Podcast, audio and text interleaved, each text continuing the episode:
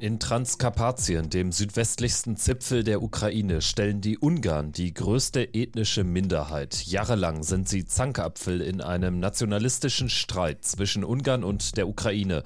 Ministerpräsident Viktor Orban setzt sich für ihre Rechte ein, doch seine Putin-freundliche Haltung kostet ihn auch bei seinen Landsleuten mittlerweile viel Kredit. Darum geht es in dieser Folge von Wieder was gelernt. Das ist der NTV-Podcast.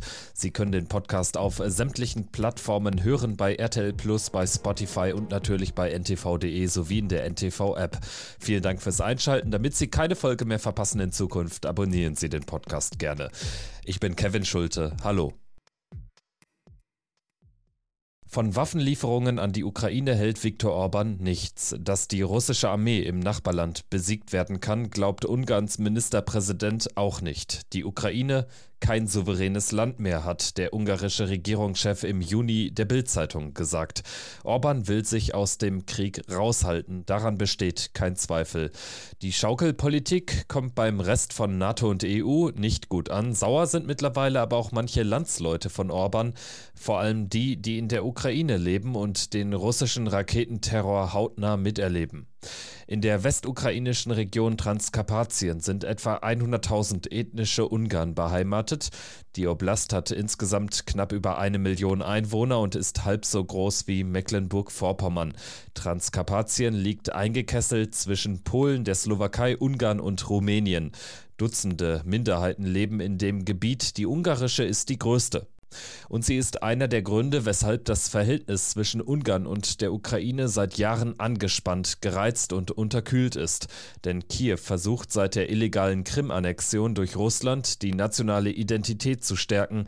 2019 wurde das Sprachengesetz verabschiedet, das den Status des Ukrainischen als Staatssprache festigen sollte, in dem andere Sprachen, insbesondere Russisch, im öffentlichen Leben eingeschränkt wurden, berichtet Ungarn-Expertin Sonja Pribus Tribus von der Europa-Universität Viadrina in Frankfurt-Oder. Dann momentan geht es äh, um das Bildungsgesetz von 2017, weil ähm, das jetzt zum September, zum Schulbeginn tatsächlich umgesetzt wird. Also es ist dann so, dass bisher die Minderheiten bis zum Abitur die Schulzeit äh, in ihrer Sprache, also in ihrer Sprache unterrichtet worden sind. Und das gilt jetzt nur noch ab der fünften Klasse. Das heißt, es muss dann alles auch auf Ukrainisch unterrichtet werden. Und ähm, ja, das ist halt momentan so ein Knackpunkt für die ungarische Regierung, weil sie halt argumentieren, dass damit ja wirklich die ungarische Minderheit in ihren Rechten verletzt wird und wirklich dieses Ungarisch unterdrückt wird. Das Verhältnis zwischen der Ukraine und Ungarn ist auch deshalb so schlecht, weil Ungarn seit 2010 Pässe an Menschen in den Nachbarländern ausstellt, die nachweisen können, dass sie ungarischer Herkunft sind oder ungarisch sprechen. Doppelstaatsbürgerschaften sind in der Ukraine aber verboten. 2018 kam es deshalb zu einem diplomatischen Eklat. Eine nationalistische ukrainische Nichtregierungsorganisation veröffentlichte eine Liste mit den Namen von mehr als 300 ukrainisch-ungarischen Doppelstaatlern. Die Abwerbungsversuche in Form der Passvergabe habe die Beziehungen vergiftet, kommentierte selbst ein Fidesz-naher Lokalpolitiker in der Neuen Zürcher Zeitung. Doch die ungarische Minderheit in der Ukraine gefiel sich in der Rolle des Zankapfels. Der politische Einsatz von Orban brachte ihnen schließlich mehr Einfluss und mehr Geld.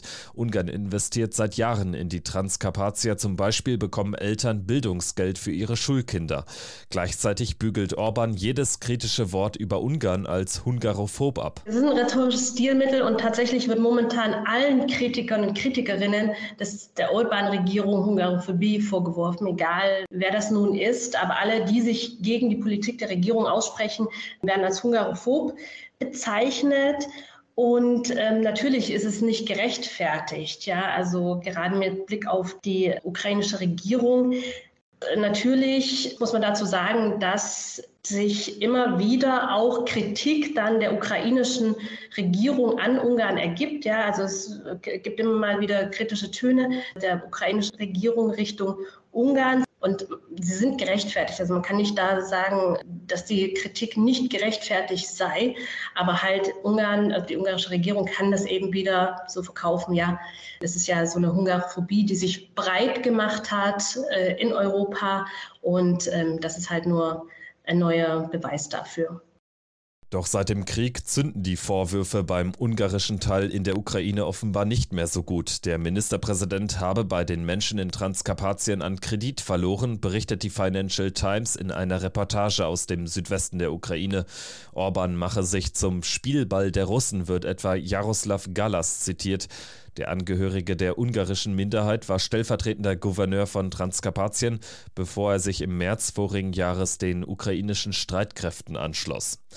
Die Region im Grenzgebiet zu den vier NATO-Ländern sei in den vergangenen Jahren zunehmend in den Moskauer Fokus gerückt, berichtet Galas. Russland habe versucht, ethnische Spannungen zu schüren. Als Beispiel nennt er einen Vorfall aus dem Jahr 2018. Damals hatten polnische Neonazis einen Anschlag mit einem Molotow-Cocktail auf ein Kulturzentrum in Transkarpatien verübt. Sie sagten aus, ein AfD-Bundestagsmitarbeiter und rechter Publizist habe sie dazu angestiftet und bezahlt. Dieser Mann wiederum hatte einen engen Draht zum russischen Ultranationalisten Alexander Dugin. 2021 starb der AfD-Mann nach einem plötzlichen Herzinfarkt in Moskau.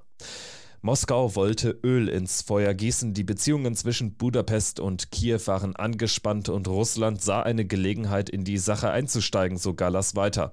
Damals habe Moskau sogar in Betracht gezogen, Transkarpatien von der Ukraine abzuspalten. Das ist bekanntlich nicht gelungen. Seit dem Einmarsch in die Ukraine ist die ungarische Minderheit aber unmittelbar von Moskaus Machtfantasien betroffen. Die Front ist zwar hunderte Kilometer weit weg, einzelne Raketen sind aber auch in Transkarpatien eingeschlagen. Manche Bewohner Transkarpatiens haben sich freiwillig der ukrainischen Armee angeschlossen, so auch Fedir Shandor, Professor an der Nationalen Universität Uschhorod, den Zelensky inzwischen zum ukrainischen Botschafter in Ungarn ernennen will.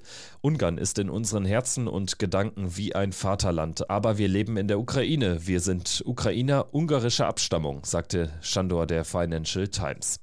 Er ist nicht der einzige Ungar, der für die Ukraine in die Schlacht gezogen ist. Seinen Berechnungen zufolge sind fast 400 Landsleute an der Front. 31 Ungarn seien bislang im Krieg gefallen. Sie können Orbans Haltung in der Kriegsfrage nicht nachvollziehen. Wie viel Rückhalt Orban bei den ungarischen Ukrainern noch hat, sei kaum abzuschätzen, sagt Sonja Pribus. Vor dem Krieg hätten ethnische Zugehörigkeiten und politische Fragen in Transkarpatien im Alltag eher weniger eine Rolle gespielt. Dass angesichts des russischen Angriffs die Loyalität zur ukrainischen Regierung auch bei den Ungarn im Land gestiegen ist, hält die Expertin aber für denkbar. Das Phänomen in der Politikwissenschaft, dass eine äußere Bedrohung die Unterstützung für die nationale Regierung stärkt. Insofern wäre das ein Argument dafür zu sagen, okay, unabhängig davon, welche ethnische Zugehörigkeit, es stärkt eher die Loyalität zur ukrainischen Regierung. Doch es gibt auch andere Stimmen, die, die weiter auf ukrainischem Gebiet leben, aber trotzdem zu Orban halten. Je näher an der Grenze zu Ungarn, desto stärker sei auch das Vertrauen in den ungarischen Ministerpräsidenten.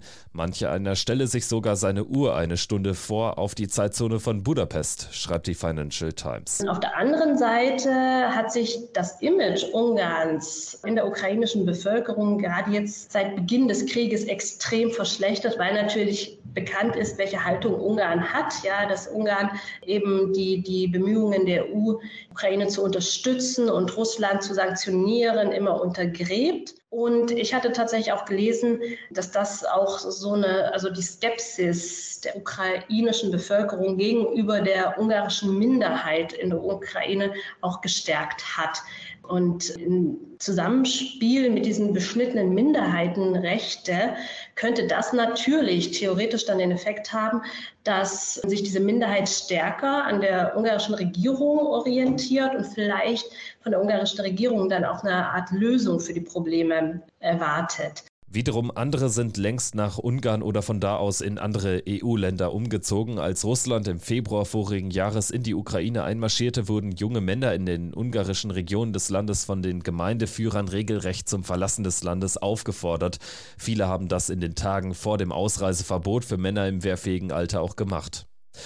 Das führt dazu, dass die ungarische Gemeinde in der Ukraine immer kleiner wird. Wer es mit Orban hält, der geht über die Grenze. Wer sich gegen Russlands Aggressionen wehren will, geht an die Front. Ganz heraushalten aus dem Krieg können sich die Ungarn in Transkarpatien anders als Viktor Orban nicht. Das war wieder was gelernt zur ungarischen Minderheit in der Ukraine. Mein Name ist Kevin Schulte. Ich bedanke mich fürs Zuhören. Abonnieren nicht vergessen. Ich sage Tschüss und bis zum nächsten Mal.